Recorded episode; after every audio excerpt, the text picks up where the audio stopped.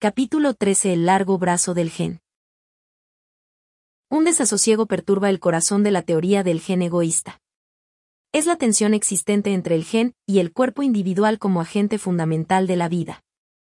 Tenemos, por un lado, la imagen seductora de los replicadores independientes de ADN, brincando como gamuzas, libres y sin trabas, a lo largo de las generaciones, unidos temporalmente en máquinas de supervivencia desechables, espirales inmortales, deshaciéndose de una infinita sucesión de seres mortales al avanzar hacia sus eternidades separadas.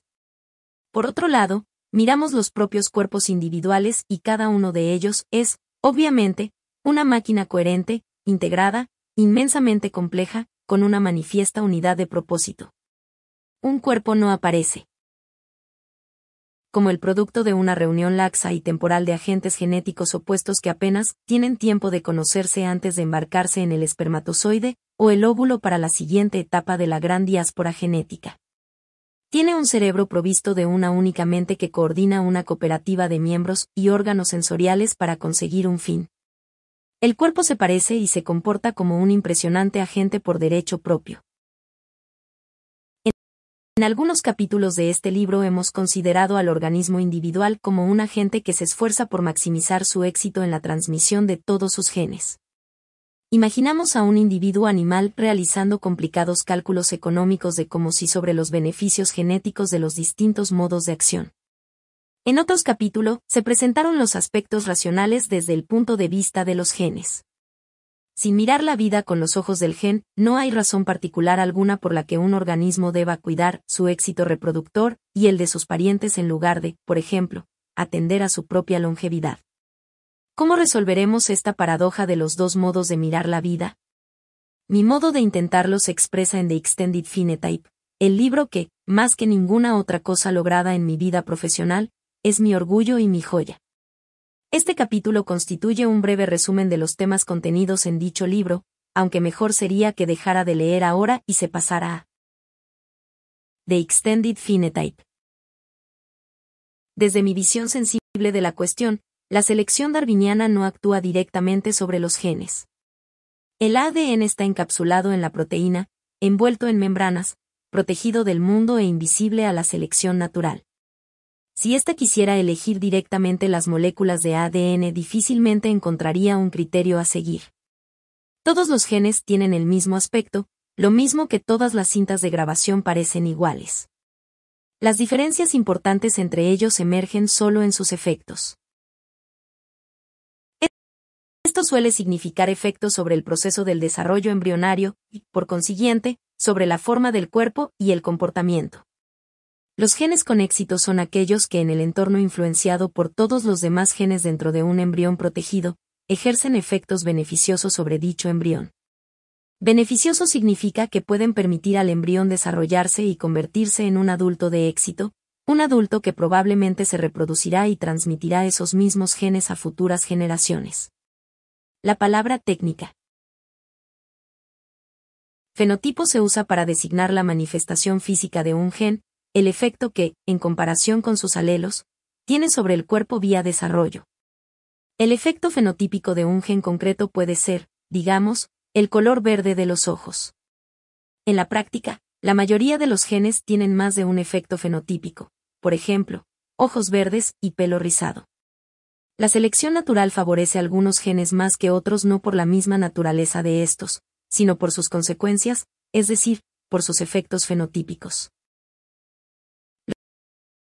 Los darwinistas han elegido en general para su estudio los genes cuyos efectos fenotípicos benefician, o penalizan, la supervivencia y la reproducción de todo el cuerpo. No han tendido a considerar los beneficios para el propio gen. Esta es, en parte, la razón por la cual la paradoja no suele hacerse sentir en el corazón de la teoría. Por ejemplo, un gen puede tener éxito mejorando la velocidad de carrera de un depredador. Todo el cuerpo de este, incluyendo todos sus genes, tiene más éxito porque corre más deprisa. Su velocidad le ayuda a sobrevivir y tener hijos, por consiguiente, se transmiten más copias de sus genes, incluyendo el de la velocidad en la carrera. Aquí la paradoja desaparece convenientemente, porque lo que es bueno para un gen lo es para todos. Pero ¿qué pasa si un gen ejerció un efecto fenotípico bueno para sí mismo pero malo para el resto de los genes del cuerpo? Esto no es un sueño. Se conocen casos de este tipo, por ejemplo, el intrincado fenómeno llamado impulso meiótico. Recordemos que la meiosis es ese tipo especial de división celular que reduce a la mitad el número de cromosomas y da lugar a espermatozoides u óvulos. La meiosis normal es una lotería totalmente aleatoria. De cada par de alelos, solo uno de ellos será el afortunado que entre en un espermatozoide o un óvulo determinados. Pero la probabilidad es la misma para cualquiera de ellos, y si sacamos un promedio con una gran cantidad de espermatozoides, u óvulos, resultará que la mitad de ellos contiene un alelo y la otra mitad el otro. La meiosis es como echarlo a cara o cruz, aunque este es un proceso físico sometido a la influencia de multitud de circunstancias, el viento, la fuerza con la que se tira la moneda, etc.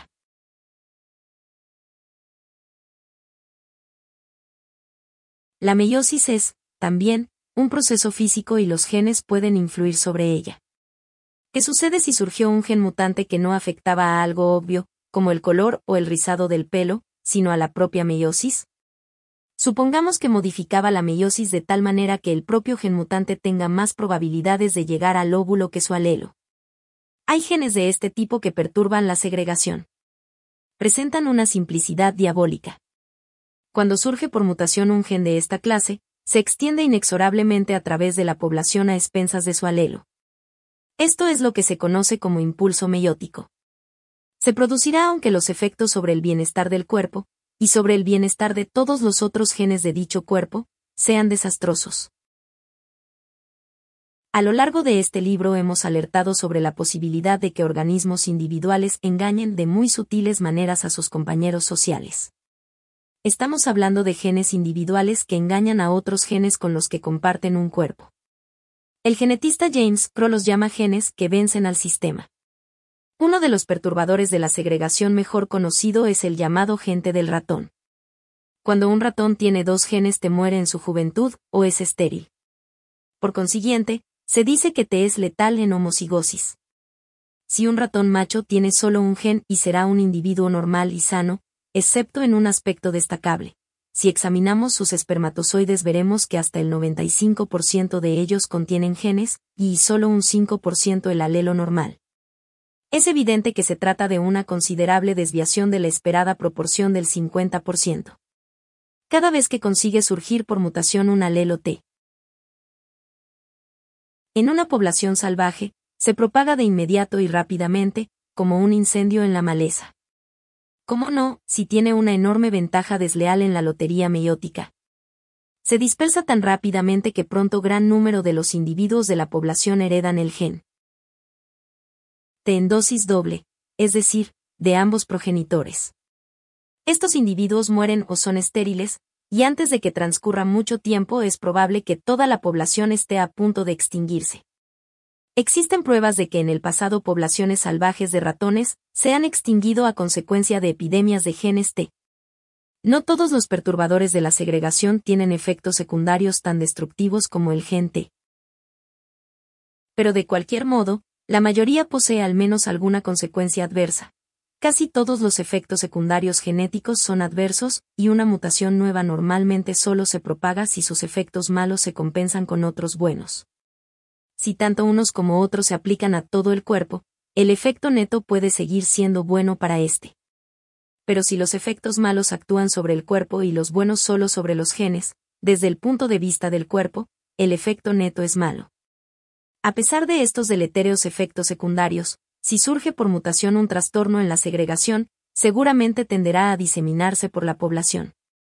La selección natural, que, después de todo, actúa a nivel génico, favorece los trastornos de la segregación aunque sus efectos al nivel del organismo individual sean probablemente malos. Aunque los trastornos de la segregación existen, no son comunes. Podríamos preguntarnos por qué no lo son, que es otra forma de preguntar por qué el proceso de la meiosis es normalmente limpio, tan escrupulosamente imparcial como arrojar una moneda a cara o cruz. Veremos cómo la respuesta surge en cuanto hayamos entendido por qué existen los organismos. El organismo individual es algo cuya existencia dan por sentada la mayoría de los biólogos, probablemente porque sus partes se agrupan de modo tan unido e integrado. Los interrogantes sobre la vida suelen ser preguntas sobre los organismos. Los biólogos se preguntan por qué los organismos hacen esto o aquello. Con frecuencia se preguntan por qué los organismos se reúnen formando sociedades. No se preguntan, y deberían hacerlo, porque la materia viva se agrupa primero para formar organismos. ¿Por qué no sigue siendo el mar el campo de batalla primordial de los replicadores libres e independientes? ¿Por qué los viejos replicadores se reunieron para construir pesados robots y residir en ellos? ¿Y por qué esos robots, los cuerpos individuales, usted y yo son tan grandes y complejos? A muchos biólogos les resulta difícil incluso ver que aquí hay algo cuestionable es porque para ellos es secundario plantear sus preguntas al nivel del organismo individual. Algunos llegan a considerar al ADN como un dispositivo que los organismos utilizan para reproducirse a sí mismos, lo mismo que el ojo es el dispositivo utilizado para ver. Los lectores de este libro se darán cuenta que esta actitud constituye un error muy profundo. La verdad se abrirá paso estruendosamente en su cabeza. Se darán cuenta asimismo de que la actitud alternativa, la visión de la vida por parte del gen egoísta, constituye por sí misma un gran problema. Ese problema, casi el inverso, es porque existen los organismos individuales, especialmente en una forma tan grande y tan llena de propósitos coherentes que ha confundido a los biólogos haciéndoles invertir la verdad. Para resolver nuestro problema, debemos comenzar liberando nuestra mente de las viejas actitudes que daban por sentado al organismo individual, de lo contrario estaremos eludiendo la cuestión. El instrumento con el que purgaremos nuestras mentes es la idea de lo que llamo el fenotipo ampliado. Es esto y lo que significa, lo que ahora voy a tratar. Los efectos fenotípicos de un gen se ven normalmente como todos los efectos que tiene sobre el cuerpo en que se encuentra. Esta es una definición convencional. Pero veremos ahora que los efectos fenotípicos de un gen deben considerarse como todos los efectos que tiene sobre el mundo. Puede ser que los efectos de un gen, en realidad, resulten estar confinados a la sucesión de cuerpos en los que reside dicho gen. Pero si es así, será una realidad. No será simplemente algo que forme parte de nuestra definición. Recordemos a todo esto que los efectos fenotípicos de un gen son las herramientas con las que se catapulta a sí mismo hasta la siguiente generación. Y añadiré solamente que las herramientas pueden alargar su brazo más allá de la pared individual del cuerpo. ¿Qué significa en la práctica hablar de un gen que tiene un efecto fenotípico extendido al mundo exterior al cuerpo donde reside? Vienen a la mente ejemplos de artefactos como los diques de castor, el nido de las aves y las cápsulas de los tricópteros. Los tricópteros, o frigáneas, son pequeños insectos de color pardo que nos pasan desapercibidos, pues vuelan torpemente por encima de los ríos. Esto sucede cuando son adultos pero antes de emerger a la fase adulta, pasan un periodo bastante largo en estadio de larvas que caminan por el fondo de las aguas. Dichas larvas son cualquier cosa menos inconspicuas. Se cuentan entre las criaturas más notables del planeta. Utilizando un cemento que ellas mismas producen, construyen con gran habilidad cápsulas alargadas con el material que recolectan del fondo de la corriente. Esta cápsula es una casa móvil que llevan consigo cuando andan, lo mismo que un caracol o un cangrejo ermitaño, excepto que el animal la fabrica en lugar de crecer o aposentarse en su interior. Algunas especies de tricópteros emplean palitos como material de construcción, otras, fragmentos de hojas y otras trozos de conchas de caracol. Pero quizás las más espectaculares sean las fabricadas con piedrecitas. La larva las elige con gran cuidado, rechazando las que son demasiado pequeñas o excesivamente grandes para los huecos que van quedando, incluso dándoles vueltas hasta que encajan. Pero, ¿por qué todo esto nos impresiona tanto?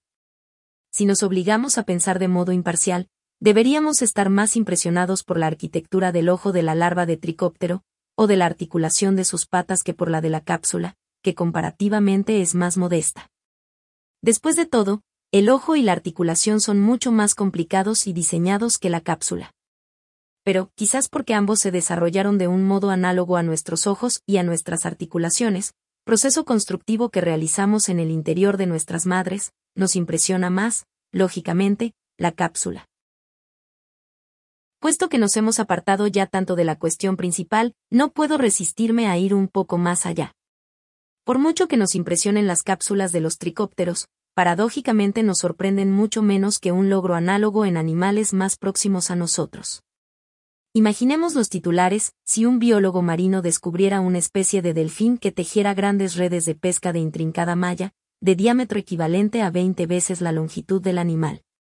Pues bien, las telas de araña nos parecen corrientes, las vemos más como una molestia en casa que como una de las maravillas del mundo. Y pensemos en el revuelo que se produciría si Jane Goodall regresara del río Gombe con fotografías de chimpancés construyendo sus propias casas, provistas de un buen tejado, aisladas y hechas con piedras seleccionadas unidas entre sí y sujetas con mortero. Pero las larvas de tricóptero, que hacen eso precisamente, solo despiertan un interés pasajero. Suele decirse, como si sirviera de justificación para el empleo de este doble rasero, que las arañas y los tricópteros consiguen esas obras arquitectónicas por instinto. Pero, ¿y qué? En cierto sentido eso lo hace todavía más impresionante. Vamos al argumento principal. La cápsula de las larvas de tricóptero, nadie lo pone en duda, es una adaptación desarrollada por la selección darwiniana tuvo que ser favorecida por la selección, del mismo modo que, por ejemplo, el caparazón duro de las langostas. Es una cubierta protectora para el cuerpo. Como tal, significa una ventaja para todo el organismo y todos sus genes. Pero hemos aprendido a considerar los beneficios para el organismo como incidentales en lo que respecta a la selección natural. Los beneficios que realmente cuentan resultan de aquellos genes que confieren a la concha sus propiedades protectoras. En el caso de la langosta, así suele ser. Es evidente que el caparazón forma parte de su cuerpo. Pero, ¿qué sucede con la cápsula de las larvas de tricóptero? La selección natural favoreció los genes de los tricópteros ancestrales que hacían que su poseedor construyera cápsulas eficaces. Los genes actuaron sobre la conducta, influyendo probablemente sobre el desarrollo embrionario del sistema nervioso pero lo que el genetista ve realmente es el efecto de los genes sobre la forma y otras características de la cápsula. El genetista reconoce genes para la forma de esta, del mismo modo que hay genes, por ejemplo, para la forma de la pierna. Hay que admitir que nadie ha estudiado realmente la genética de la construcción de dichas cápsulas. Para hacerlo habría que guardar un cuidadoso registro genealógico del cruce entre estos tricópteros en cautividad, y cruzarlos resulta difícil pero no es necesario estudiar genética para convencerse de que, al menos una vez, hubo genes que influyeron en las diferencias entre las cápsulas de tricópteros. Todo lo que se necesita es un motivo suficiente para creer que dicha cápsula es una adaptación darwiniana. En tal caso tuvo que haber genes controlando sus variaciones, pues la selección no puede producir adaptaciones a menos que haya diferencias hereditarias entre las que seleccionar. Aunque los genetistas puedan pensar que es una idea estrambótica, para nosotros tiene sentido hablar de genes para la forma de la cápsula, el tamaño de las piedrecillas, la dureza de la piedra, etc. Cualquier genetista que ponga objeciones a este lenguaje tendría que ponerlas también, para ser consecuente, a referirse a genes para el color de los ojos, genes para los guisantes rugosos, etc. Un motivo por el que la idea puede parecer estrambótica, en el caso de las piedrecillas, es que éstas no son material vivo. Además, la influencia de los genes sobre las propiedades de las piedrecillas parece especialmente indirecta. Un genetista diría que donde los genes influyen directamente es sobre el sistema nervioso, que actúa de intermediario en la conducta de elección de piedrecillas, no sobre estas. Pero invito a esos genetistas a examinar con cuidado lo que significa hablar de genes que ejercen una influencia sobre un sistema nervioso. Todos los genes, en efecto, influyen de forma directa sobre la síntesis de las proteínas. La influencia de un gen sobre un sistema nervioso, para aquel otro caso, sobre el color de los ojos o la rugosidad del guisante, es siempre indirecta. El gen determina una secuencia de proteínas que influye sobre X, que influye sobre Y, que influye sobre Z, que a su vez, eventualmente, influirá sobre la rugosidad de la semilla o las conexiones celulares del sistema nervioso. La cápsula de los tricópteros es solo la extensión de una secuencia de este tipo. La dureza de las piedrecillas es un efecto fenotípico extendido de los genes del insecto. Si es perfectamente legítimo decir que un gen afecta a la rugosidad de un guisante o el sistema nervioso de un animal, como creen todos los genetistas, es igualmente legítimo hablar de que un gen afecta a la dureza de las piedrecillas de la cápsula de una larva de tricópteros. Una idea sorprendente, ¿no es verdad? Pero el razonamiento es impecable. Ya estamos listos para el siguiente paso en el argumento. Los genes de un organismo tienen efectos fenotípicos extendidos sobre el cuerpo de otro organismo. Las cápsulas de los tricópteros nos ayudaron a dar el paso anterior. La concha de los caracoles nos ayudarán en este. La concha desempeña el mismo papel para el caracol que la cápsula para la larva de tricóptero. La secretan las propias células del animal, así que un genetista convencional se sentiría feliz de hablar de genes para cualidades de la concha, tales como su espesor. Pero sucede que los caracoles parasitados por ciertas especies de tremátodos tienen una concha más gruesa. ¿Qué puede significar este engrosamiento? Si los caracoles parasitados tienen conchas más delgadas que los normales, lo explicaríamos como un evidente efecto debilitador en la constitución del molusco. Pero, una concha más gruesa. Es probable que proteja mejor al caracol. En realidad, parece como si el parásito estuviera ayudando a su huésped mejorando su concha. Es así. Debemos meditar con más cuidado. Si la concha más gruesa es realmente mejor para el caracol, ¿por qué no la tiene en los restantes casos? Es probable que la respuesta tenga un cariz económico.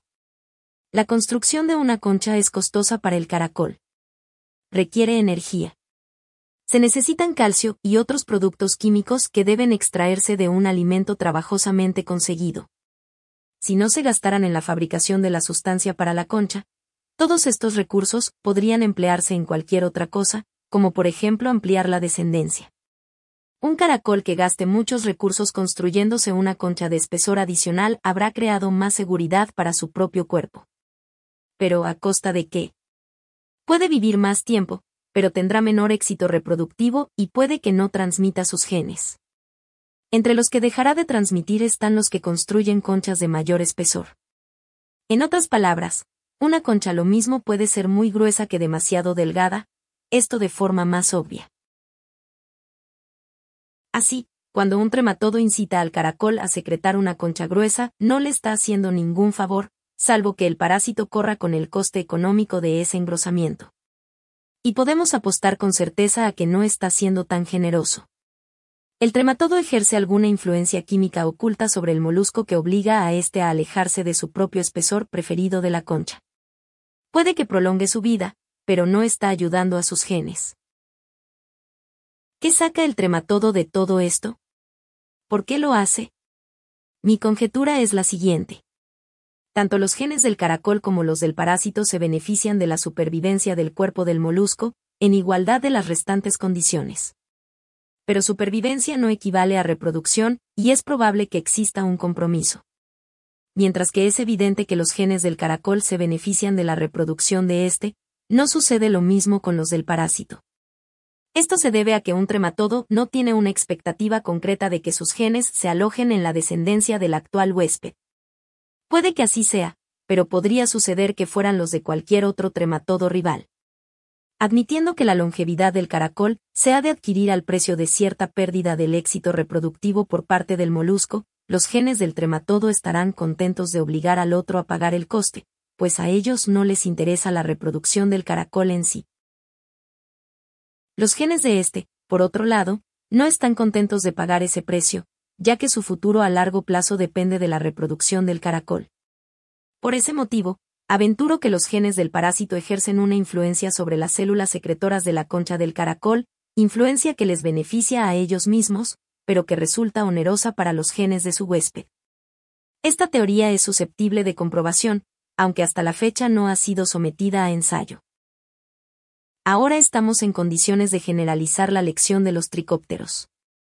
Si tengo razón en lo que están haciendo los genes del trematodo, La consecuencia es que podemos hablar legítimamente de genes del parásito que influyen sobre el cuerpo del caracol, exactamente en el mismo sentido en que los genes de caracol influyen sobre su cuerpo. Es como si los genes se extendieran por fuera de su propio cuerpo y manipularan el mundo exterior. Lo mismo que en el caso de las larvas de tricópteros, este lenguaje puede turbar a los genetistas.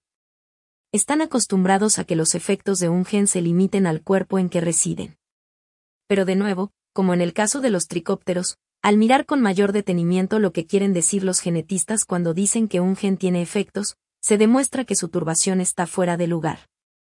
Solo tenemos que aceptar que el cambio en la concha del caracol es una adaptación del trematodo. Si es así, tiene lugar por selección darwiniana de los genes del parásito. Hemos demostrado que los efectos fenotípicos de un gen pueden extenderse no solo a objetos inanimados, como las piedrecillas, sino también a otros cuerpos vivos. La historia de los caracoles y de los tremátodos es solo el principio. Desde hace mucho tiempo se sabe que los parásitos de todo tipo ejercen influencias fascinantemente insidiosas sobre sus huéspedes. Un protozoo microscópico parásito perteneciente al género Nosema, que infecta las larvas de los escarabajos de la harina, ha descubierto el modo de fabricar un producto químico muy especial para estos coleópteros. Lo mismo que otros insectos, estos escarabajos poseen una hormona, la hormona juvenil, que hace que las larvas se mantengan como tales. El cambio normal del estado larvario al adulto se desencadena cuando la larva deja de producir dicha hormona. El parásito nosema. Ha conseguido sintetizar, obtener un análogo químico muy parecido a esta hormona. Millones de protozoos se agrupan para producir en masa la hormona juvenil en el cuerpo de la larva, evitando así que se transforme en adulto. En su lugar, continúa creciendo hasta convertirse en una larva gigante que pesa más del doble que un adulto. No sirven para propagar los genes del escarabajo, pero son el cuerno de la abundancia para los parásitos. El gigantismo de las larvas de coleópteros es un efecto fenotípico extendido de los genes de protozoos. He aquí ahora un caso que provoca más ansiedad freudiana que los escarabajos de Peter Pan, la castración parasitaria. Una criatura llamada saculina parásita a los cangrejos. Está emparentada con los percebes y tiene el aspecto de una planta parásita. Desarrolla un elaborado sistema de raíces que penetran en los tejidos del desgraciado cangrejo, chupando nutrientes de su cuerpo. Probablemente no sea accidental que entre los primeros órganos que ataca estén los testículos o los ovarios, reserva así para más tarde los órganos que el cangrejo necesita efectivamente para sobrevivir, no para reproducirse. El parásito castra así al huésped. Lo mismo que un buey de engorde, el cangrejo castrado retrae energía y recursos de la reproducción y los dedica a su propio cuerpo. Una excelente cosecha para el parásito a expensas de la reproducción del huésped. Es casi la misma historia que aventuré para Nosema en el escarabajo de la harina y para el trematodo en el caracol. En los tres casos, si admitimos que los cambios en el huésped son adaptaciones darwinianas en beneficio del parásito, deben considerarse como efectos fenotípicos extendidos de los genes del parásito. Los genes, pues, se extienden fuera de su propio cuerpo para influir sobre los fenotipos de otros cuerpos. Los intereses de los genes del parásito y los del huésped pueden coincidir en gran medida. Desde el punto de vista del gen egoísta podemos pensar que ambos, los genes del trematodo y los del caracol, son parásitos en el cuerpo de este último. Ambos ganan rodeados de la misma concha protectora, aunque difieran en sus preferencias sobre el espesor de dicha concha. Esta divergencia surge, fundamentalmente, del hecho de que el método de abandonar el cuerpo del caracol y penetrar en otro es diferente. Para los genes del molusco, el método de salida son los espermatozoides o los óvulos del caracol. Para los del trematodo es muy diferente. Sin entrar en detalles, ya que resultan demasiado complicados, lo que interesa es que no abandonan el cuerpo con los espermatozoides o los óvulos del huésped. Sugiero que la cuestión más importante que puede plantearse acerca de cualquier parásito es esta se transmiten sus genes a las generaciones futuras a través de los mismos vehículos que los genes del huésped. Si no es así, es previsible que perjudique a éste de un modo u otro. Pero en caso afirmativo, el parásito hará todo lo posible para ayudar al huésped, no solo a sobrevivir, sino también a reproducirse. En el tiempo evolutivo, puede que deje de ser parásito, que coopere con él y que llegue a fundirse con sus tejidos, resultando totalmente irreconocible como parásito. Puede ser, que nuestras células hayan realizado hace mucho ese proceso. Todos somos reliquias de antiguos parásitos fusionados. Veamos lo que sucede cuando los genes del parásito y los del huésped comparten una salida común. Unos escarabajos xilófagos, que taladran la madera, pertenecientes a la especie Sileborus ferrugineus. Son parasitados por bacterias que no solo viven en el cuerpo del huésped, sino que utilizan sus huevos como medio de transporte para acceder a un nuevo huésped. Por consiguiente, los genes de tales parásitos resultan beneficiados casi exactamente por las mismas circunstancias futuras que los del huésped. Puede esperarse que ambas series de genes vayan juntas por las mismas razones que todos los genes de un individuo se transmiten normalmente juntos. Es irrelevante que algunos sean genes de escarabajo y otros genes de bacterias. Ambos están interesados en la supervivencia del coleóptero y en la propagación de sus huevos, pues ambos ven en dichos huevos su pasaporte hacia el futuro. Por lo tanto, los genes bacterianos comparten un destino común con los del huésped, y según mi interpretación, cabría esperar que las bacterias cooperaran con sus escarabajos en todos los aspectos de la vida. Esa cooperación es pacífica y el servicio que prestan a los escarabajos no podría ser más íntimo. Estos coleópteros son aplodiploides, lo mismo que las abejas y las hormigas, véase el capítulo décimo. Si un óvulo es fertilizado por un macho, siempre se desarrolla dando una hembra. Un óvulo sin fertilizar se convierte en macho. En otras palabras, los machos no tienen padre. Los óvulos que los producen se desarrollan de modo espontáneo sin que haya penetrado un espermatozoide. Pero a diferencia de los óvulos de las abejas y las hormigas, los de este escarabajo necesitan ser penetrados por algo. Ahí es donde aparecen las bacterias. Activan los huevos sin fertilizar, provocando su desarrollo para dar lugar a escarabajos machos. Estas bacterias son, por supuesto, ese tipo de parásitos que, como antes indicaba, dejarían de serlo para convertirse en mutualistas, precisamente porque se transmiten con los huevos del huésped, junto con los genes propios de éste. En última instancia, su propio cuerpo probablemente desaparecerá, fusionándose por completo con el del huésped. Hay una escala muy reveladora que encontramos todavía hoy entre diversas especies de hidras, pequeños animales sedentarios, provistos de tentáculos, parecidos a las anémonas de mar. Sus tejidos tienden a ser parasitados por algas. En las especies Jaidre belgaris, Ejaidre attenuata las algas constituyen auténticos parásitos que les provocan enfermedades. Por el contrario, en Chloroira viridissima, las algas nunca faltan en los tejidos de las hidras, y son una contribución útil a su bienestar, proporcionándoles oxígeno. Ahora viene lo interesante. Como no podía por menos que esperarse, en Chloroira las algas se transmiten a la siguiente generación por medio de los huevos de la hidra. En las otras dos especies no. Los intereses de los genes del alga y los de cloro irá. Coinciden. Ambos están interesados en hacer cuanto esté en su mano para aumentar la producción de huevos de la hidra. Pero los genes de las otras dos especies de hidra no están de acuerdo con los de sus algas. Aunque no en la misma medida. Ambas series de genes pueden tener interés en que sobrevivan los cuerpos de sus respectivas hidras, pero solo los genes de la hidra se preocupan por la reproducción de la hidra. Así pues, algunas algas actúan como parásitos debilitantes en lugar de evolucionar hacia una cooperación benigna. La clave, repitámoslo, está en que un parásito cuyos genes aspiran al mismo destino que los de su huésped llega a compartir todos sus intereses, hasta el momento en que deja de actuar parasitariamente. El destino, en este caso, significa generaciones futuras. Los genes de cloroirá y los del alga, los genes del escarabajo y los de la bacteria, alcanzan el futuro solo por la vía de los huevos del huésped. Por consiguiente, cualesquiera que sean los cálculos que puedan hacer los genes parásitos sobre una política óptima, en cualquier departamento de la vida, convergerán exactamente, o casi exactamente, con la misma política óptima resultante de cálculos similares efectuados por los genes del huésped.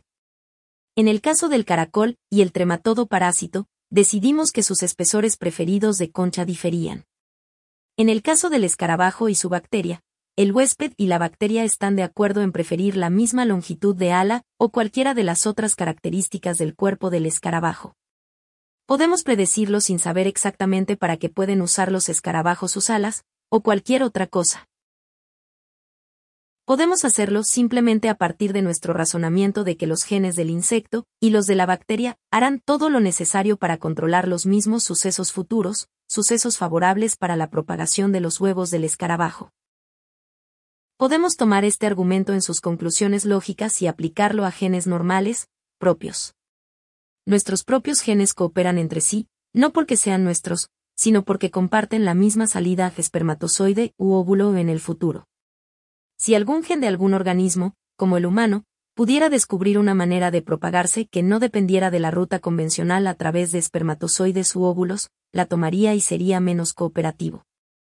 Así aprovecharía otra serie diferente de futuras salidas de otros genes del cuerpo. Ya hemos visto ejemplos de genes que modifican la meiosis a su favor.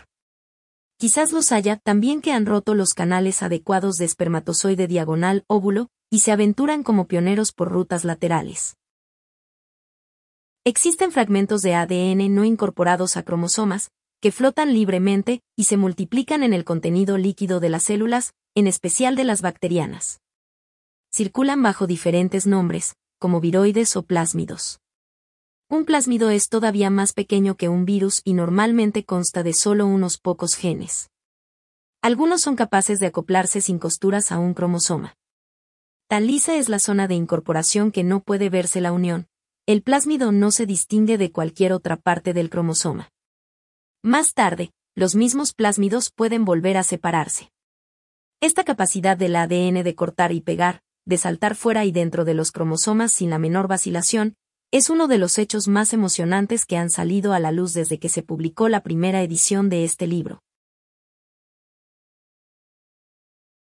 Las pruebas actuales de los plásmidos pueden considerarse, en efecto, como una hermosa confirmación de las conjeturas que se formulan al final de la página 182, que en su momento parecían algo arriesgadas.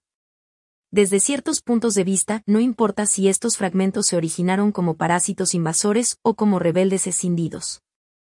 Su comportamiento probable será el mismo. Para insistir en este punto, voy a hablar de un fragmento desligado. Consideremos un fragmento rebelde de ADN humano, capaz de separarse de su propio cromosoma, flotando libremente en la célula, quizás multiplicándose para dar varias copias y después, uniéndose a otro cromosoma. ¿Qué rutas alternativas no ortodoxas hacia el futuro podría explotar un replicador rebelde de esta naturaleza? Constantemente nos desprendemos de células de nuestra piel, buena parte del polvo de nuestras casas está formado por estas células desprendidas. Por eso podemos estar respirando en todo momento células de otra persona si desliza un dedo por la parte interior de su boca, arrastrará cientos de células vivas. Los besos y las caricias de los amantes transfieren multitud de células en ambas direcciones. Un fragmento de ADN rebelde cabalgaría sobre cualquiera de ellas. Si los genes pueden descubrir una grieta en una vía no ortodoxa a través de otro cuerpo, junto, o en lugar de la ruta ortodoxa del espermatozoide y el óvulo, podemos esperar que la selección natural favorezca su oportunismo y lo mejore. En cuanto a los métodos precisos que utilizan, no hay razón para suponer que fueran diferentes a las maquinaciones de los virus, demasiado predecibles para un teórico del gen egoísta diagonal fenotipo extendido. Cuando tenemos un resfriado o un catarro, solemos pensar que los síntomas son productos secundarios de la actividad de los virus pero en algunos casos parece más probable que hayan sido deliberadamente causados por el virus para ayudarse a viajar de uno a otro huésped. No contento con ser expulsado a la atmósfera en el curso de la respiración, el virus nos hace estornudar para salir expulsado de manera explosiva. El virus de la rabia se transmite a través de la saliva cuando un animal muerde a otro. En los perros, uno de los síntomas de la enfermedad es que un animal normalmente tranquilo y amistoso se vuelve feroz y mordedor, echando espuma por la boca. Además, en lugar de quedarse dentro de un radio de un par de kilómetros de su casa, como los perros normales, se vuelve un incansable vagabundo, propagando el virus a gran distancia. Incluso se ha sugerido que el conocido síntoma hidrofóbico estimula al perro a expulsar de su boca la espuma húmeda, y con ella el virus. No se dé ninguna prueba directa de que las enfermedades de transmisión sexual incrementen la libido de quien las padece, aunque supongo que valdría la pena estudiarlo. Es cierto que al menos hay un presunto afrodisíaco, que se obtiene de las cantáridas, del que se dice que actúa induciendo una comezón, y provocar comezón en las personas es precisamente algo que los virus hacen muy bien. Lo importante al comparar el ADN humano rebelde y los virus parásitos es que realmente no existe diferencia significativa alguna entre ellos. Los virus pueden muy bien haberse originado como colecciones de genes desprendidos. Si se quiere establecer alguna distinción, tendrá que ser entre genes que pasan de un cuerpo a otro a través de la ruta ortodoxa de los espermatozoides o los óvulos, y genes que lo hacen por medio de rutas no ortodoxas, laterales. Ambas clases pueden incluir genes que se originaron como genes cromosómicos propios. Y ambas clases pueden incluir también genes que se originaron como parásitos invasores externos. O quizás, todos los genes cromosómicos propios deberían considerarse como parásitos mutuos. La diferencia importante entre ambas clases de genes radica en las circunstancias divergentes a partir de las cuales se benefician en el futuro un gen del virus del resfriado y un gen cromosómico humano desprendido están mutuamente de acuerdo en querer que el huésped estornude. Un gen cromosómico ortodoxo y un virus de transmisión venérea están de acuerdo en desear que el huésped copule. Resulta una idea intrigante el deseo de ambos de que el huésped sea sexualmente atractivo. Más aún, un gen cromosómico ortodoxo y un virus que se transmite en el interior del huevo del huésped estarán de acuerdo en desear que éste tenga éxito, no solo en el cortejo sino en cualquier otro aspecto de su vida, que sea un progenitor cariñoso, y que incluso llegue a ser abuelo.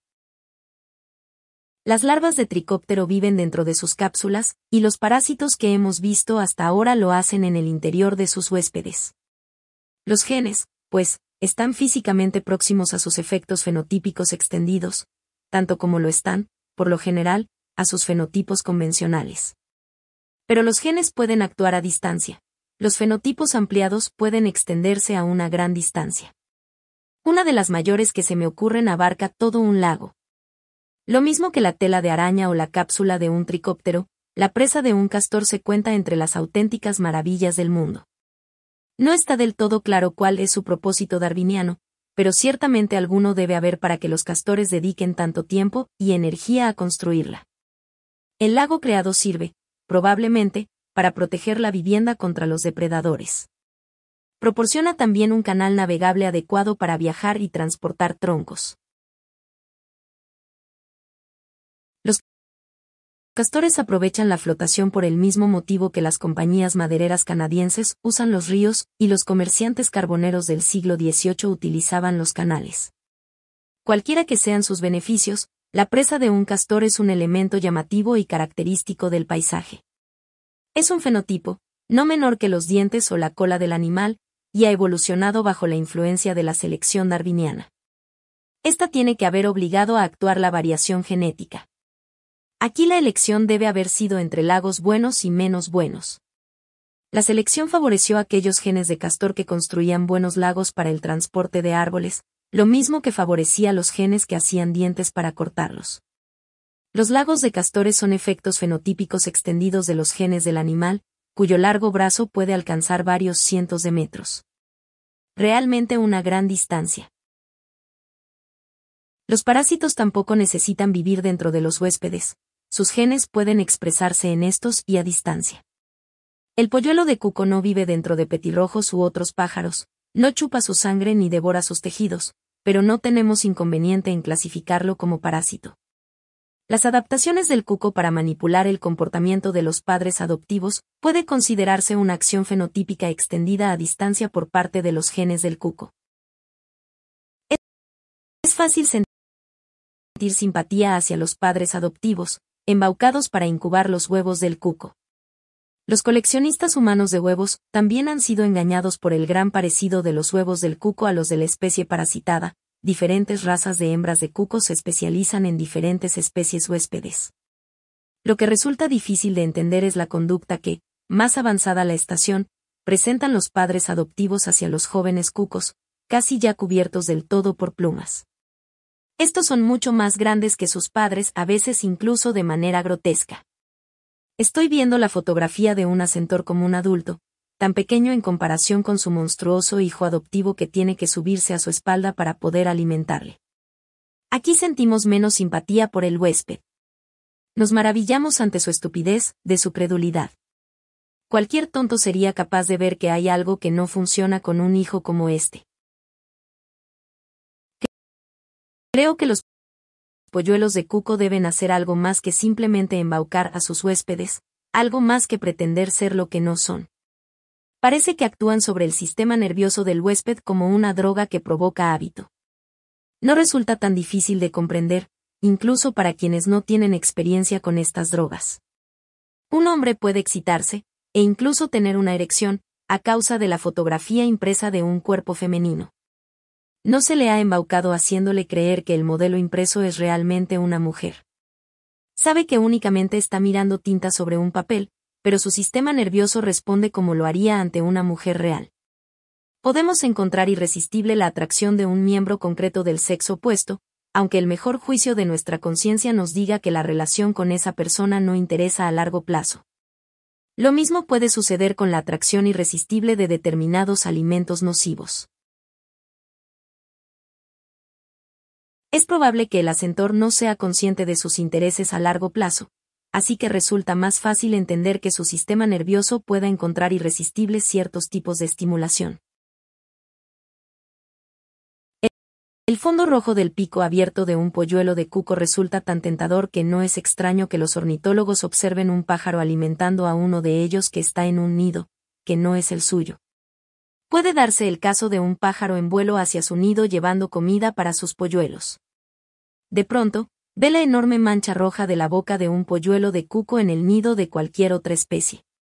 Se desvía hasta allí y deposita en la boca del parásito el alimento que iba destinado a sus propios hijos.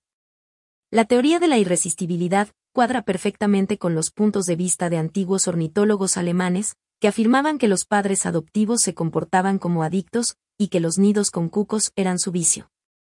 Hay que admitir que este tipo de lenguaje no disfruta demasiado de los favores de algunos experimentadores modernos. Pero no hay duda de que si suponemos que la boca abierta del cuco constituye un poderoso superestímulo parecido a una droga, resulta mucho más fácil explicar el hecho. Es mucho más sencillo sentir lástima por el comportamiento del diminuto padre adoptivo encaramado al dorso del hijo. No es estúpido. Embaucado no es la palabra correcta. Es que su sistema nervioso está siendo controlado de manera tan irresistible como si fuera un indefenso drogadicto, o como si el cuco fuera un científico colocando electrodos en su cerebro. Pero aún sintiendo más simpatía personal hacia los manipulados progenitores adoptivos, seguiremos preguntándonos por qué la selección natural permitió a los cucos semejante comportamiento. ¿Por qué no han desarrollado los sistemas nerviosos de los huéspedes resistencia hacia la droga de la garganta roja? Puede que la selección no haya tenido todavía tiempo de obrar. Quizás los cucos han comenzado a parasitar a sus huéspedes actuales hace pocos siglos, y dentro de otros pocos se verán obligados a hacerlo con otras especies. Existen pruebas que apoyan esta teoría. Pero no puedo por menos de sentir que debe haber algo más. En la carrera armamentista evolutiva entre cucos y las especies hospedantes hay algo, así como una deslealtad incorporada cuyo resultado es un coste desigual de los fracasos. Cada polluelo de cuco desciende de una larga línea de otros ancestrales, cada uno de los cuales debe haber logrado manipular a sus padres adoptivos. Cualquiera de ellos que perdiera, aunque fuera de modo transitorio, el dominio sobre su huésped habría muerto. Pero cada padre adoptivo desciende de una larga línea de antepasados, muchos de los cuales no vieron un cuco en su vida. Y aquellos que tuvieron uno en el nido pudieron sucumbir o sobrevivir y criar a la siguiente temporada una nueva nidada. Lo importante es que existe una asimetría en el coste del fracaso. Los genes para el fracaso ante el sometimiento a esclavitud por un cuco pueden transmitirse fácilmente de una generación a otra de petirrojos o asentores comunes. Los genes para el fracaso al esclavizar a padres adoptivos no pueden transmitirse a lo largo de las generaciones de cucos. Esto es lo que quiero decir con deslealtad incorporada y asimetría en el coste del fracaso. Todo esto se resume en una de las fábulas de Sopo. El conejo corre más deprisa que el zorro porque lo hace para salvar su vida, mientras que el zorro solo corre detrás de la comida. Mi colega John Krebs y yo lo hemos designado con el nombre de principio de vida diagonal comida.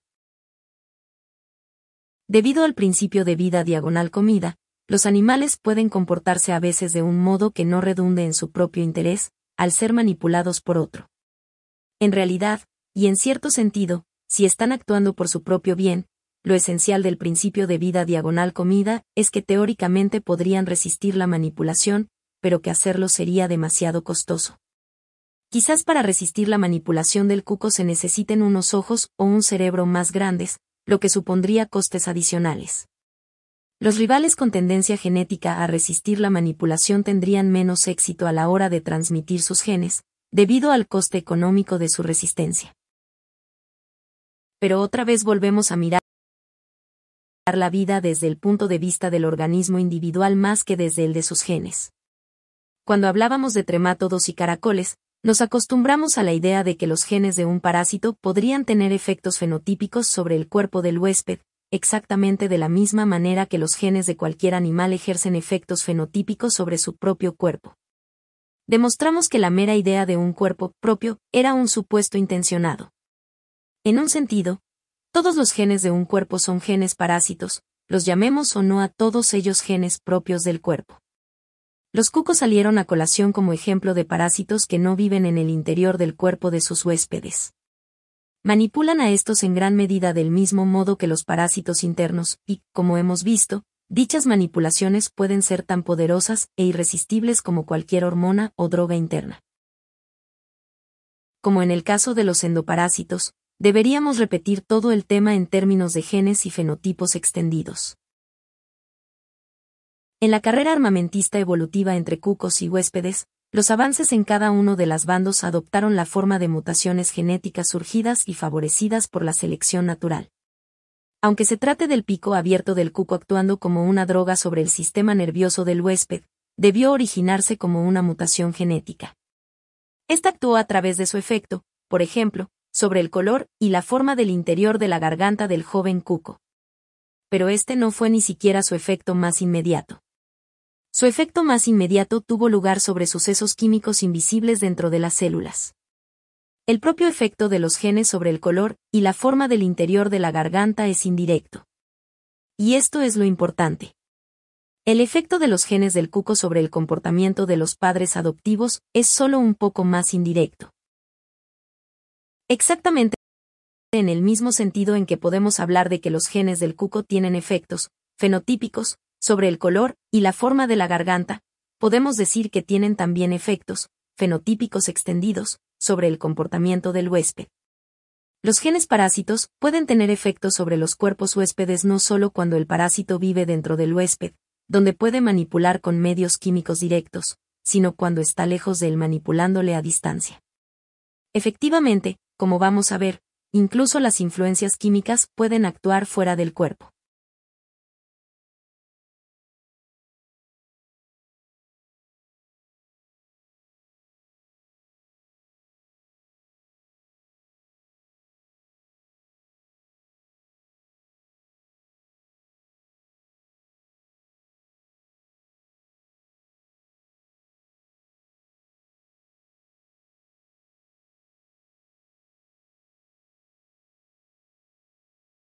Los cucos son seres notables y muy instructivos.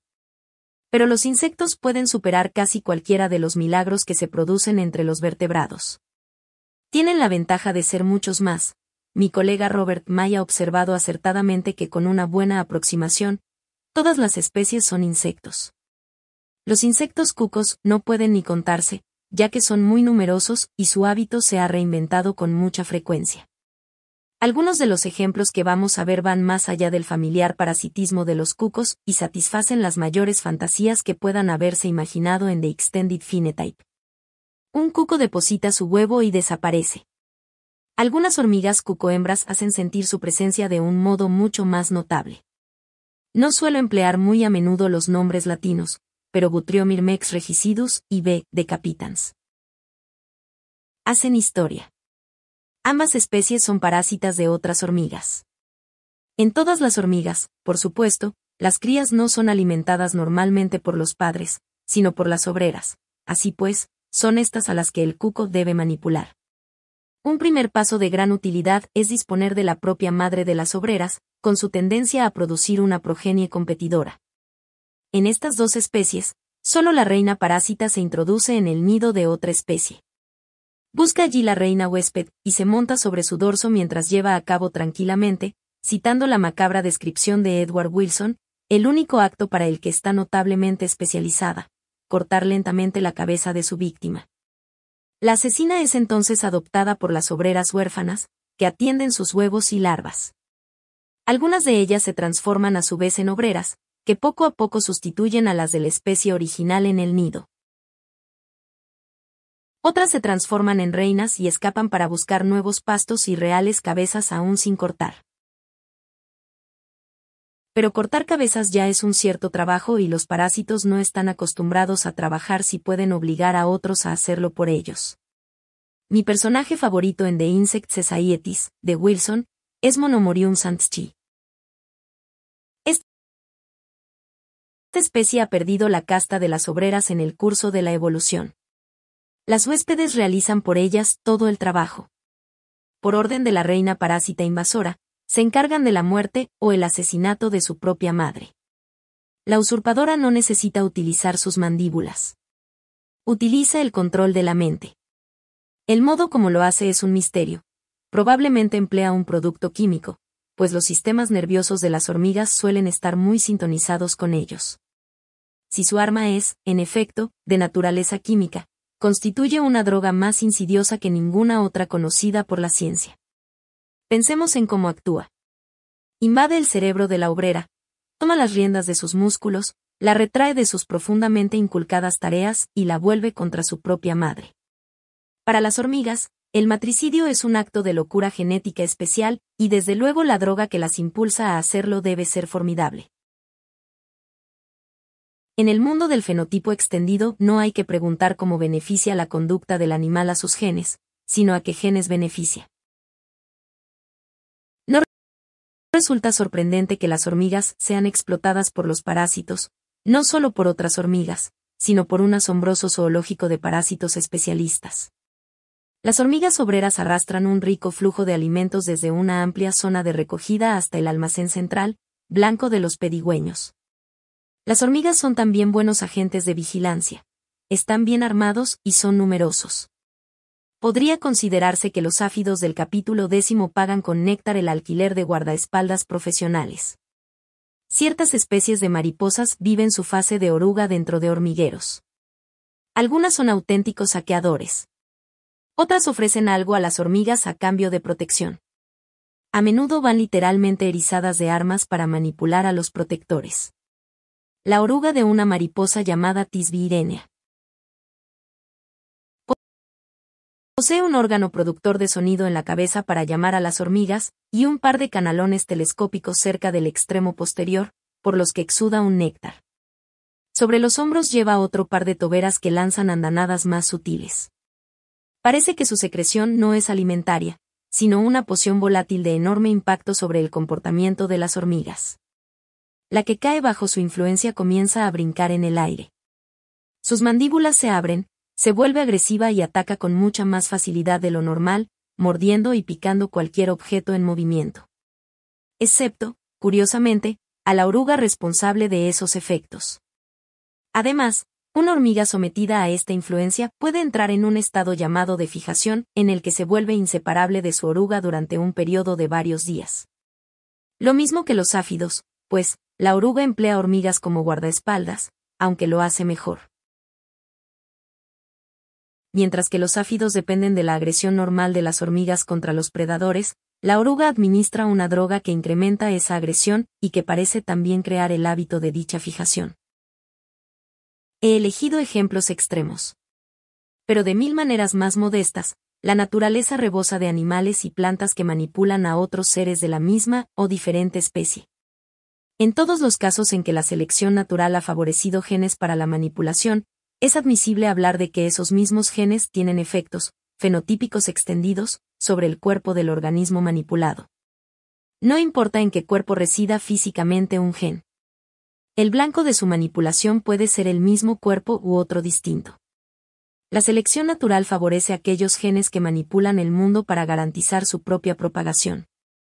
Esto conduce a lo que he llamado el teorema central del fenotipo extendido.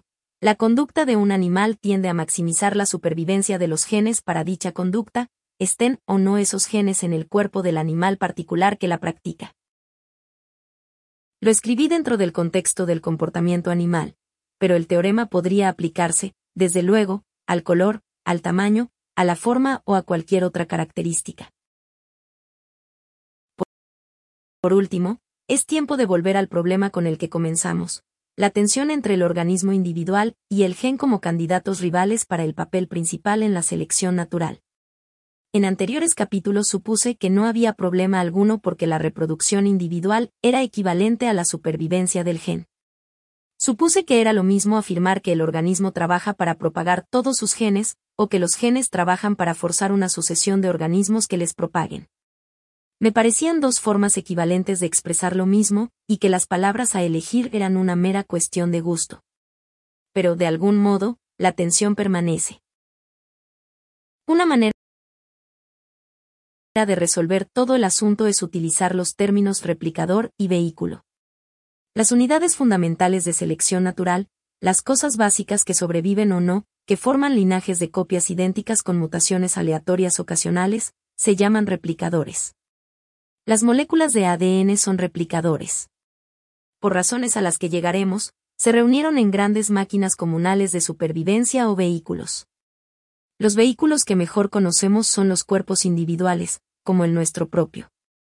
Un cuerpo, por lo tanto, no es un replicador, sino un vehículo.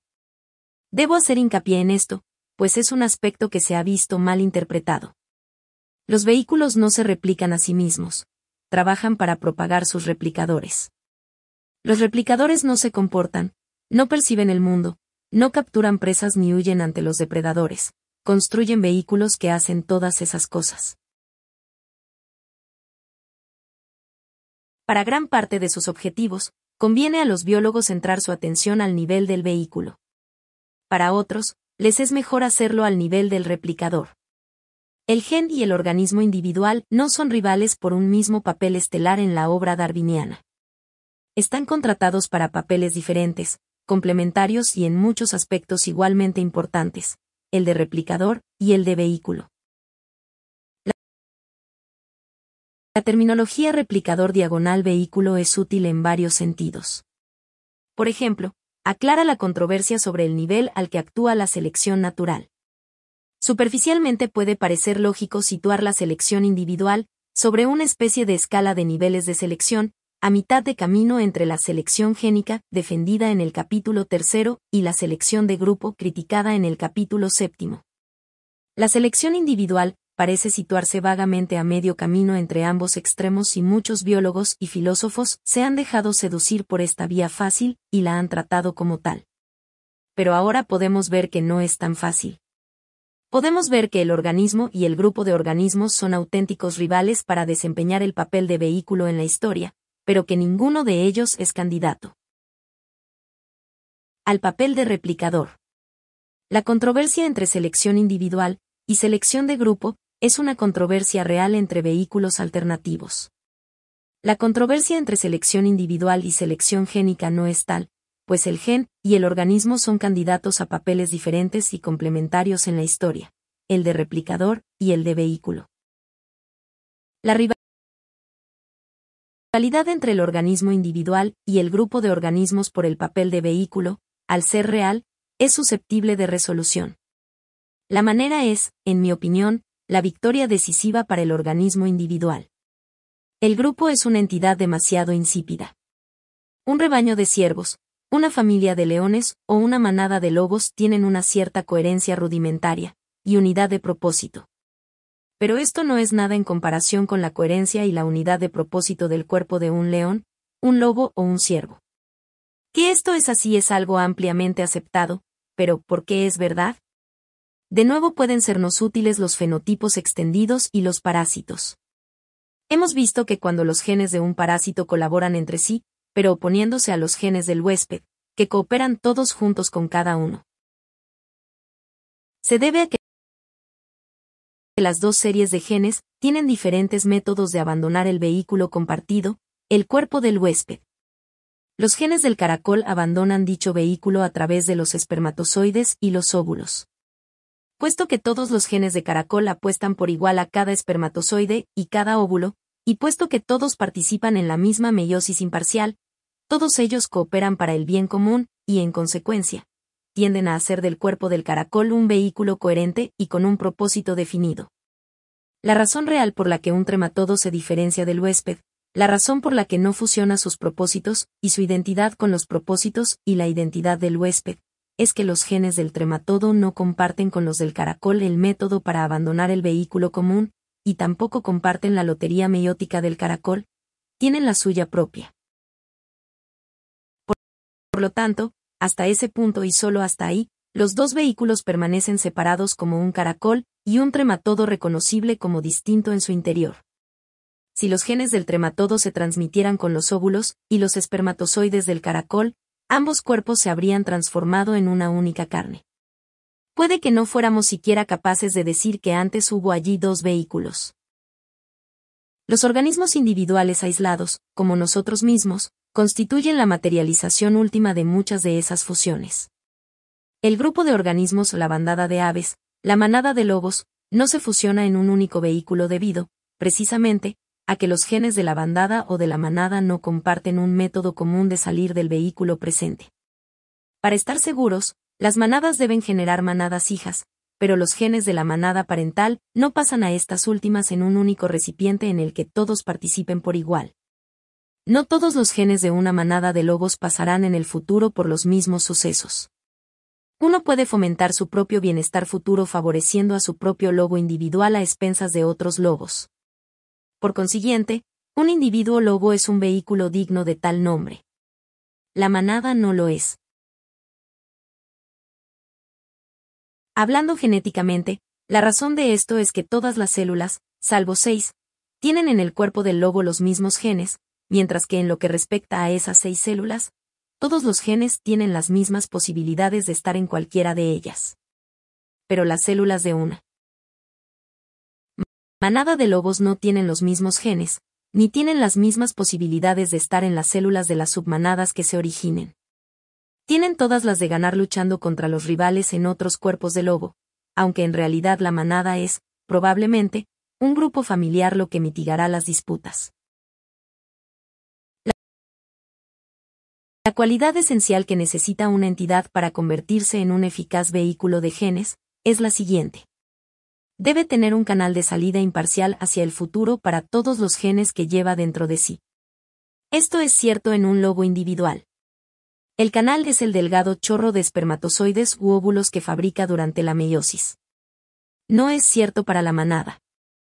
Los genes tienen algo que ganar en la promoción egoísta del bienestar de sus propios cuerpos individuales a expensas de otros genes de la manada de lobos. Una colmena, al enjambrar, parece reproducirse mediante gemación amplia, como una manada de lobos. Pero si observamos con mayor cuidado, vemos que, en lo que respecta a los genes, su destino está ampliamente compartido.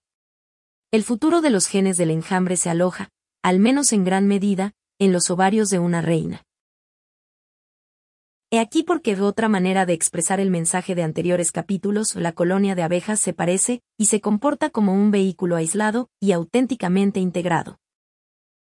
En cualquier lugar donde encontremos esa vida, va realmente reunida en vehículos discretos y de propósito individual, tal como lobos y colmenas. Pero la doctrina del fenotipo extendido nos ha enseñado que no es necesario que así sea. Fundamentalmente, todo lo que tenemos derecho a esperar de nuestra teoría es un campo de batalla de replicadores dando empellones, maniobrando, luchando por un futuro en el futuro genético. Las armas con las que luchan son efectos fenotípicos, efectos químicos inicialmente directos en células, pero también, eventualmente, plumas y colmillos, e incluso efectos más remotos. Es indudable que estos efectos fenotípicos se han agrupado en vehículos discretos, cada uno con sus genes disciplinados y ordenados ante la perspectiva de un embotellamiento de espermatozoides y óvulos que se proyectan en túnel hacia el futuro. Pero no se trata de un hecho que hay que dar por sentado. Es un hecho a cuestionar y a admirar por derecho propio. ¿Por qué se agrupan en grandes vehículos, cada uno con una ruta genética de salida? ¿Por qué los genes eligen agruparse y crear un cuerpo grande para sí mismos donde vivir? En The Extended Phenotype intento elaborar una respuesta a este difícil problema. Aquí solo puedo esbozar una parte de dicha respuesta, aunque, como podría esperarse después de siete años, ahora puedo ir un poco más allá. Dividiré la cuestión en tres partes. ¿Por qué los genes se agrupan en células? ¿Por qué las células se agrupan en los cuerpos pluricelulares? ¿Y por qué los cuerpos adoptan lo que llamaré un ciclo vital de embotellado? Primero, por tanto, ¿por qué los genes se agrupan en células? ¿Por qué esos antiguos replicadores renuncian a la desdeñosa libertad del caldo primigenio y se enjambran en enormes colonias? ¿Por qué cooperan?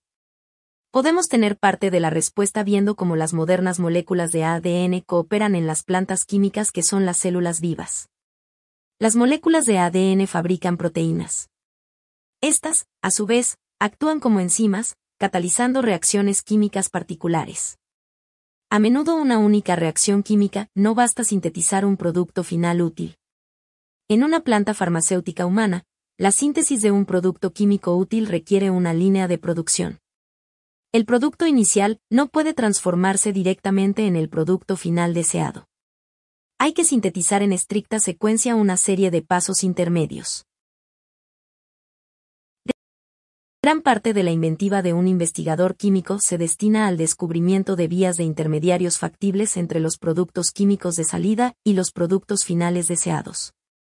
De la misma manera, no es habitual que los enzimas aislados de una célula viva consigan por sí mismos la síntesis de un producto final útil a partir de un producto químico dado. Se necesita toda una serie de enzimas, uno para catalizar la transformación de la materia prima en el primer intermediario, otro para catalizar la transformación del primer intermediario en el segundo, y así sucesivamente. Cada uno de estos enzimas es fabricado por un gen. Si se precisa una secuencia de seis enzimas para una ruta de síntesis particular, deben estar presentes los seis necesarios genes para fabricarlos. Pero es muy probable que existan dos vías alternativas para llegar al mismo producto final, necesitando cada una seis enzimas diferentes y sin nada que elegir fuera de las dos. Este tipo de cosas se producen en las fábricas químicas. La vía elegida puede ser un accidente histórico o una cuestión más o menos elaborada, planificada por un químico. En la química de la naturaleza, la elección no será nunca, como es evidente, deliberada. En lugar de ello, se producirá por selección natural. Pero, ¿cómo puede ver la selección natural que ambas vías no están mezcladas y que emergen grupos cooperantes de genes compatibles? Casi de igual modo como sugerí con mi analogía de los remeros alemanes e ingleses, capítulo quinto. Lo importante es que un gen para una etapa en la vía 1 prosperará en presencia de genes para otras etapas de la vía 1, pero no en presencia de genes de la vía 2. Si la población ya está dominada por genes para la vía 1, la selección favorecerá otros genes para la vía 1 y penalizará los genes para la vía 2. Y viceversa.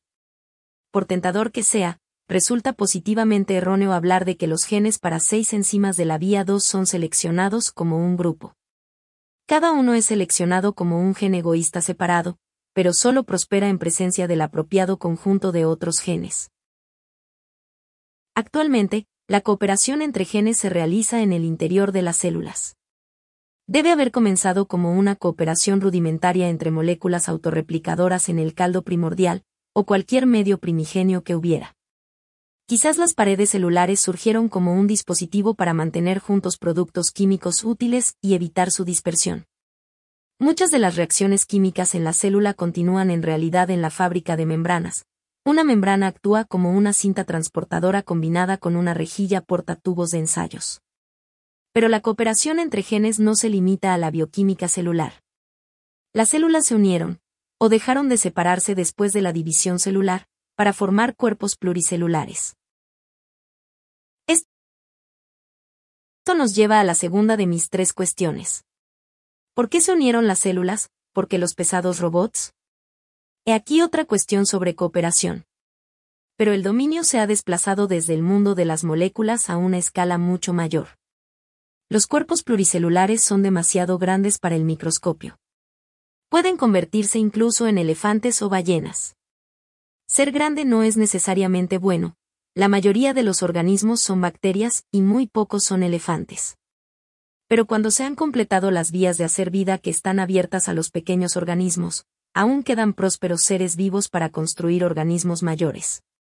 Los organismos grandes, por ejemplo, pueden devorar a los más pequeños y evitar ser devorados por ellos.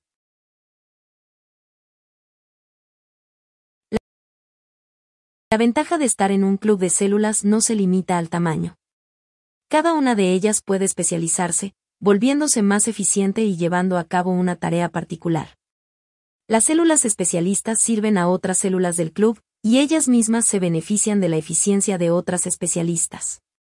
Si hay muchas, algunas pueden especializarse como sensores para detectar la presa, otras como nervios para transmitir el mensaje, otras como urticantes para paralizar a su víctima, las musculares para mover los tentáculos que la capturan, las secretoras para disolverla y otras más para absorber los jugos resultantes. No debemos olvidar que, al menos en cuerpos modernos, como el nuestro, las células son un clon. Todas contienen los mismos genes, aunque distintos genes determinen la transformación en los distintos especialistas. Los genes de cada tipo celular benefician directamente a sus propias copias en la minoría de células especializadas en la reproducción, las de la línea germinal inmortal. Así que, ahora, la tercera cuestión. ¿Por qué los cuerpos participan en el ciclo vital embotellado? Para empezar, ¿qué entiendo por embotellamiento? No importa las células que pueda haber en el cuerpo de un elefante, este comenzó su vida como una única célula, un óvulo fertilizado. Este óvulo es un estrecho cuello de botella que durante el desarrollo embrionario se ensancha hasta producir los trillones de células de un elefante adulto. Y no importa cuántas células haya ni cuántos tipos especializados cooperen para llevar a cabo la inimaginablemente compleja tarea de hacer funcionar a un elefante adulto, los esfuerzos de todas esas células convergen hacia el objetivo final de volver a producir células aisladas, espermatozoides u óvulos. El elefante no solo tiene su principio en una célula aislada, un óvulo fertilizado. Su final, y eso significa su objetivo o producto final, es la producción de células sencillas, óvulos fertilizados de la siguiente generación. El ciclo vital del enorme y voluminoso elefante comienza y finaliza en un punto estrecho de un embotellamiento, un cuello de botella. Esto es característico del ciclo vital de todos los animales pluricelulares y de la mayoría de las plantas. ¿Por qué? ¿Qué significa? No podemos responder sin analizar cómo sería la vida sin ello. Útil imaginarse dos especies hipotéticas de algas llamadas fucobotella y alga ostentosa. La segunda crece en el mar en forma de series de ramas amorfas. De vez en cuando la rama se rompe y el agua la arrastra. Las roturas pueden producirse en cualquier punto de la planta y los fragmentos pueden ser grandes o pequeños. Lo mismo que sucede con los esquejes en un jardín, son capaces de crecer iguales a la planta original. Deshacerse de porciones de la propia planta es el método de reproducción de la especie. Como podrá observar, no es realmente distinto de su método de crecimiento, excepto en que las partes que crecen se separan físicamente del resto. Foucault botella tiene el mismo aspecto y crece de la misma forma desordenada. Sin embargo, hay una diferencia crucial se reproduce desprendiéndose de esporas unicelulares que van a la deriva por el mar y dan lugar a nuevas plantas. Estas esporas son células iguales a cualquier otra de la planta. Como en el caso de alga ostentosa, no hay nada de sexo. Las hijas de una planta constan de células clones de las células de la planta madre. La única diferencia entre las dos especies es que alga ostentosa se reproduce mediante porciones de sí misma con un número indeterminado de células, mientras que Fuco Botella lo hace con porciones unicelulares. Imaginándonos estas dos especies de plantas, hemos acertado en una de las diferencias esenciales entre un ciclo de vida embotellado y otro que no lo es. Fuco botella se reproduce exprimiéndose cada generación a través de un cuello de botella de una única célula. Alga ostentosa lo hace partiéndose en dos. Difícilmente puede decirse que posee una generación discreta o que consiste en organismos discretos. ¿Qué pasa con Fuco botella? Voy a decirlo, pero ya podemos ver algún indicio de por dónde irá la respuesta. No parece que Fuco botella tiene un sentido organimista, más discreto. Como hemos visto, alga ostentosa se reproduce del mismo modo que crece. En realidad apenas se reproduce. Por el contrario, Fuco Botella hace una clara distinción entre crecimiento y reproducción. Hemos acertado con la diferencia, pero ¿cuál es? ¿Qué significado tiene? ¿Cuál es su importancia? He meditado mucho tiempo en ello y creo conocer la respuesta. De hecho, que fue más difícil deducir que había una pregunta que encontrar la respuesta. Dicha respuesta puede dividirse en tres partes. Las dos primeras conciernen a la relación entre evolución y desarrollo embrionario. En primer lugar, pensemos en el problema del desarrollo de un órgano complejo a partir de uno simple. No es necesario limitarse a las plantas. A este nivel de argumentación puede que sea mejor pasar a los animales, porque poseen órganos evidentemente más complejos. Tampoco hay que pensar en términos de sexo, reproducción sexual versus asexual sería salirse del tema. Podemos imaginar a nuestros animales reproduciéndose mediante el envío de esporas asexuales, células sencillas que, mutaciones aparte, son todas genéticamente idénticas entre sí y a las restantes células del cuerpo. Los complejos órganos de un animal avanzado, como un ser humano o una cochinilla, han evolucionado mediante pasos graduales a partir de órganos más sencillos de sus antepasados. Pero esos órganos ancestrales no se transformaron, literalmente, en los órganos descendientes, como un herrero convierte una espada en una reja de arado. No solo no lo hicieron. Quiero insistir en que en la mayoría de los casos no pudieron hacerlo. Solo hay una cantidad limitada de cambio a alcanzar por transformación directa al estilo de la espada y la reja de arado. Los cambios realmente radicales se consiguen solo retrocediendo a la mesa de dibujo, volviendo al diseño previo y comenzando de nuevo. Cuando los ingenieros vuelven a la mesa de dibujo y crean un nuevo diseño, no se desprenden, necesariamente, de las ideas del diseño antiguo. Pero lo que no intentan hacer es deformar literalmente el antiguo objeto físico en otro nuevo. El antiguo está demasiado entroncado en la historia. Puede que se consiga, a base de golpes, convertir la espada en la reja de un arado, pero intentemos transformar en la herrería un motor de hélice en otro de propulsión a chorro. No se puede. Habrá que dejar el de hélice y volver a la mesa de dibujo.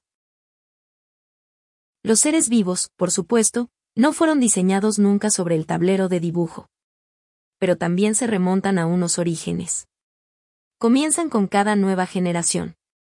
Cada nuevo organismo empieza como una simple célula y crece de nuevo. Hereda las ideas del diseño ancestral en forma de un programa de ADN, pero no los órganos físicos de sus antecesores. No hereda el corazón de sus padres y lo remodela en uno nuevo, y posiblemente mejorado.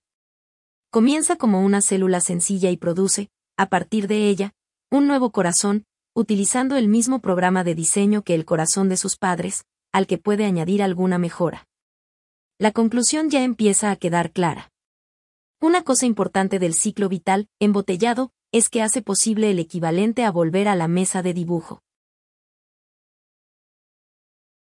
El embotellamiento del ciclo vital tiene una segunda consecuencia, relacionada con la anterior.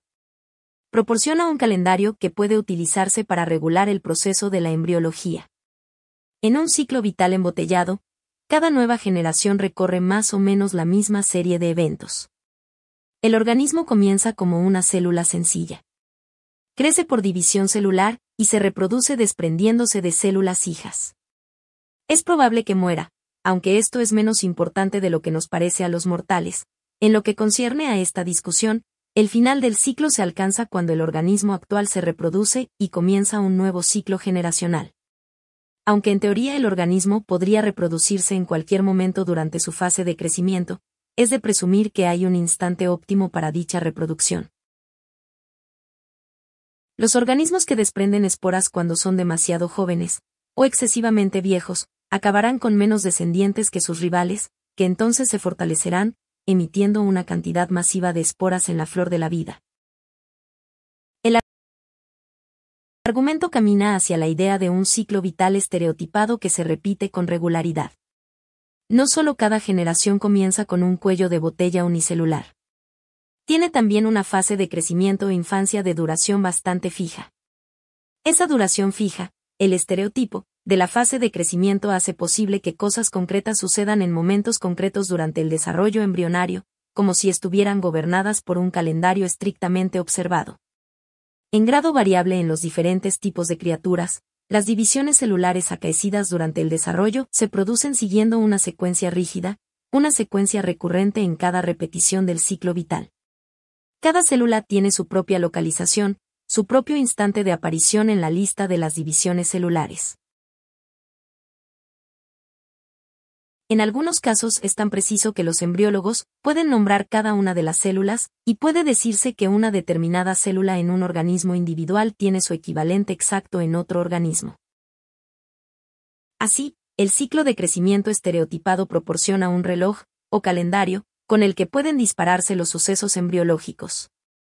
Pensemos como nosotros mismos utilizamos los ciclos de la rotación diaria de la Tierra, y su circunnavegación anual alrededor del Sol, para estructurar y ordenar nuestras vidas.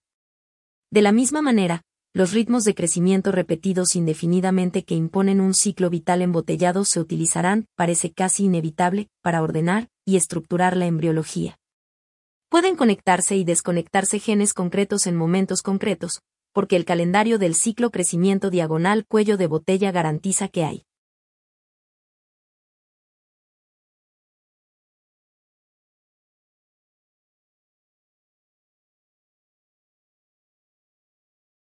Tal cosa en ese momento concreto. Una regulación también sintonizada de la actividad génica es un requisito previo para la evolución de embriologías capaces de dominar complejos tejidos y órganos. La precisión y la complejidad del ojo de un águila o del ala de una golondrina no podrían emerger sin las reglas horarias de lo que debe aparecer y en qué momento. La tercera consecuencia de la historia de la vida embotellada es genética. Aquí nos vuelve a servir el ejemplo de Fuco botella y alga ostentosa.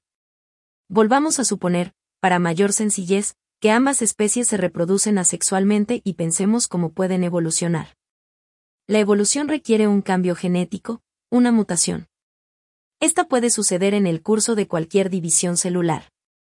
En alga ostentosa los linajes celulares avanzan en paralelo, al contrario que en fuco botella. Cada rama que se desprende y va a la deriva es pluricelular. Por consiguiente, es muy posible que dos células de una hija sean parientes más lejanas que las células de la planta madre, por parientes entiendo literalmente primos, nietos, etc. Las células tienen líneas claras de descendencia, y estas líneas están ramificadas, por lo que pueden emplearse palabras como primo segundo para designar determinadas células del cuerpo. En este aspecto Fuco-botella se diferencia de forma notable de alga ostentosa.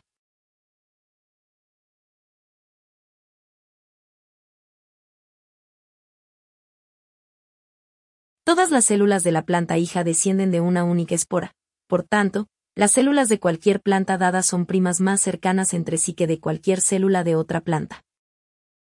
La diferencia entre ambas especies tiene importantes consecuencias genéticas. Pensemos en un gen recién mutado, primero en alga ostentosa y después en fuco botella. En alga ostentosa, la nueva mutación puede aparecer en cualquier célula, en cualquier rama de la planta. Ya que las plantas hijas se producen por gemación, los descendientes lineales de las células mutantes pueden encontrarse compartiendo plantas hijas y plantas nietas con células no mutadas, que son primas lejanas suyas. En Fuco botella, por su parte, el antecesor común más reciente de todas las células de la planta no es más viejo que la espora que originó el inicio embotellado de la planta. Si esa espora contenía el gen mutante, todas las células de la nueva planta lo contendrán. Si no, tampoco. Las células de Fuco botella serán más uniformes genéticamente dentro de las plantas que en alga ostentosa, dada alguna mutación inversa ocasional. En Fuco botella, la planta individual constituirá una unidad con una identidad genética y merecerá el nombre de individuo. Las plantas de alga ostentosa tendrán menos identidad genética y tendrán menos derecho al nombre de individuo que sus correspondientes de Foucault Botella. No se trata de una cuestión de terminología. Con las mutaciones, dentro de una planta de alga ostentosa las células no tendrán todas el mismo interés genético. Un gen de una alga ostentosa ganará fomentando la reproducción de su célula. No necesariamente lo hará favoreciendo la reproducción de su planta individual. La mutación hará poco probable que las células dentro de una planta sean genéticamente idénticas, por lo que no colaborarán entre sí con entusiasmo para fabricar órganos y nuevas plantas. La selección natural elegirá entre células más que entre plantas. En Foucault Botella, por el contrario, es probable que todas las células dentro de una planta tengan los mismos genes, porque solo mutaciones muy recientes podrían dividirlos. Por consiguiente, colaborarán felices en la fabricación de máquinas de supervivencia eficaces. Las células en plantas diferentes tienen más probabilidades de tener genes diferentes. Después de todo, las células que han pasado a través de distintos cuellos de botella pueden distinguirse por todas las mutaciones, salvo las más recientes, y eso significa la mayoría. En consecuencia, la selección natural juzgará plantas rivales, no células rivales como en alga ostentosa.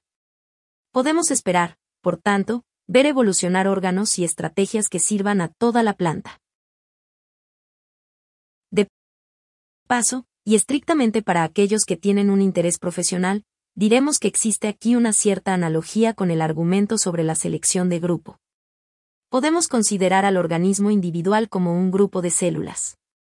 Puede hacerse intervenir una forma de selección de grupo, siempre que se encuentren medios para incrementar la proporción de la variación entre grupos y la variación dentro del grupo. El hábito reproductor de Foucault botella tiene exactamente el efecto de aumentar esta proporción, el de alga ostentosa tiene justamente el efecto contrario. Existen también similitudes, que pueden resultar reveladoras, pero que no voy a explorar aquí, entre embotellado y otras dos ideas que han dominado este capítulo. En primer lugar, la idea de que los parásitos colaborarán con los huéspedes hasta el punto que sus genes pasarán a la siguiente generación en las mismas células reproductoras que los genes del huésped, estrujándose a través del mismo cuello de botella. Y en segundo lugar, la idea de que las células de un cuerpo reproductor sexual cooperan entre sí porque la meiosis es escrupulosamente imparcial. Resumiendo, hemos visto tres razones por las que una historia embotellada de la vida tiende a fomentar la evolución del organismo como un vehículo discreto y unitario. Las tres pueden etiquetarse, respectivamente, como volver a la mesa de dibujo, ciclo temporalmente ordenado y uniformidad celular. ¿Cuál fue primero, el embotellamiento del ciclo vital o el organismo discreto? Me gustaría pensar que evolucionaron de modo conjunto. Y efectivamente, sospecho que la característica definitoria esencial de un organismo individual es que se trata de una unidad que comienza y acaba como un cuello de botella unicelular. Si los ciclos vitales sufren un embotellamiento, el material viviente parece estar ligado a su confinamiento en organismos unitarios discretos. Y cuando más material viviente se encajone en máquinas de supervivencia discretas, más concentrarán las células de dichas máquinas de supervivencia sus esfuerzos sobre la clase de células destinadas a transbordar sus genes compartidos a través del cuello de botella hasta la siguiente generación. Los dos fenómenos, ciclos vitales embotellados y organismos discretos, van cogidos de la mano. Al evolucionar cada uno de ellos, refuerza al otro. Los dos se realzan mutuamente, como la espiral de sentimientos de una mujer y un hombre durante el avance de su relación amorosa. The Extended Phenotype es un libro largo y sus argumentos no pueden resumirse fácilmente en un capítulo. Me he visto obligado a adoptar aquí un estilo condensado, bastante intuitivo e incluso impresionista. De cualquier forma, espero haber conseguido transmitir lo esencial del argumento. Me permitiré acabar con un breve manifiesto, un resumen de toda la visión genegoísta diagonal fenotipo extendido de la vida. Es una perspectiva, repito, que se aplica a cualquier ser viviente del universo. La unidad fundamental, el primer impulsor de la vida, es el replicador. Un replicador es cualquier cosa del universo de la que se hacen copias. Los replicadores se generan, en primer lugar, por casualidad, por el empujón aleatorio de pequeñas partículas. Una vez existe el replicador, es capaz de generar una serie indefinidamente grande de copias de sí mismo. Sin embargo, ningún proceso de copia es perfecto y la población de replicadores acabará conteniendo algunas variedades que difieren entre sí. Algunas de dichas variedades habrán perdido la capacidad de autorreplicación. Otras seguirán haciéndolo, pero de forma menos eficiente. Otras más se encontrarán en posesión de nuevos trucos, se han vuelto mejores autorreplicadores que sus antecesores y contemporáneos. Son sus descendientes los que dominarán la población.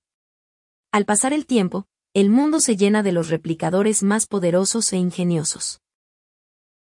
De modo gradual van descubriéndose maneras más elaboradas de ser un buen replicador. Los replicadores no solo sobreviven en virtud de sus propias propiedades intrínsecas, sino también por sus consecuencias sobre el mundo. Estas pueden ser bastante indirectas. Todo lo necesario es que, eventualmente, dichas consecuencias, por tortuosas o indirectas que sean, regresen y afecten el éxito del replicador para copiarse a sí mismo. El éxito que un replicador tiene en el mundo depende del tipo de mundo que haya, es decir, de las condiciones preexistentes. Entre las condiciones más importantes estarán los otros replicadores y sus consecuencias. Lo mismo que los remeros ingleses y alemanes, los replicadores que son mutuamente beneficiosos predominarán en presencia de los otros. En cierto punto de la evolución de la vida en nuestro planeta, esta conspiración de replicadores mutuamente compatibles comenzó a formalizarse en la creación de vehículos discretos, células y, más tarde, cuerpos pluricelulares. Los vehículos que desarrollaron un ciclo de vida embotellado prosperaron y se volvieron más discretos y parecidos a vehículos. Este empaquetamiento de materia viva en vehículos discretos se convirtió en una característica tan destacada y dominante que, cuando los biólogos aparecieron en escena y comenzaron a plantear cuestiones acerca de la vida, sus preguntas se centraron en la mayoría de los casos en los vehículos, en los organismos individuales. El organismo individual fue el primero en llegar a la conciencia de los biólogos, mientras que los replicadores conocidos ahora como genes, se consideraron una parte de la maquinaria utilizada por los organismos individuales. Requiere un deliberado esfuerzo mental volver a poner las cosas en orden en biología y recordar que los replicadores fueron los primeros, en importancia y en la historia. Una manera de recordarnos nosotros mismos es reflejar que, incluso hoy, no todos los efectos fenotípicos de un gen van ligados al cuerpo individual en que reside. Es cierto que en principio, y también en la realidad, el gen se extiende más allá de los límites del cuerpo individual y manipula objetos del mundo exterior. Algunos de ellos son inanimados, otros, seres vivientes y algunos están muy alejados de él. Con solo un poco de imaginación podemos ver al gen sentado en el centro de una red radiante de poder fenotípico extendido. Y cualquier objeto en el mundo es el centro de una red convergente de influencias procedentes de muchos genes situados en muchos organismos. El largo brazo de los genes no conoce límites obvios. Todo el mundo está entrecruzado de flechas casuales que unen genes a efectos fenotípicos, lejos y cerca.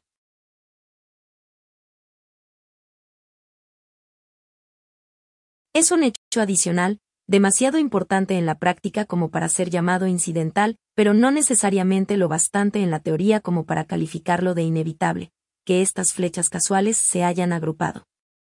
Los replicadores ya no van salpicados libremente por el mar, están empaquetados en enormes colonias, los cuerpos individuales.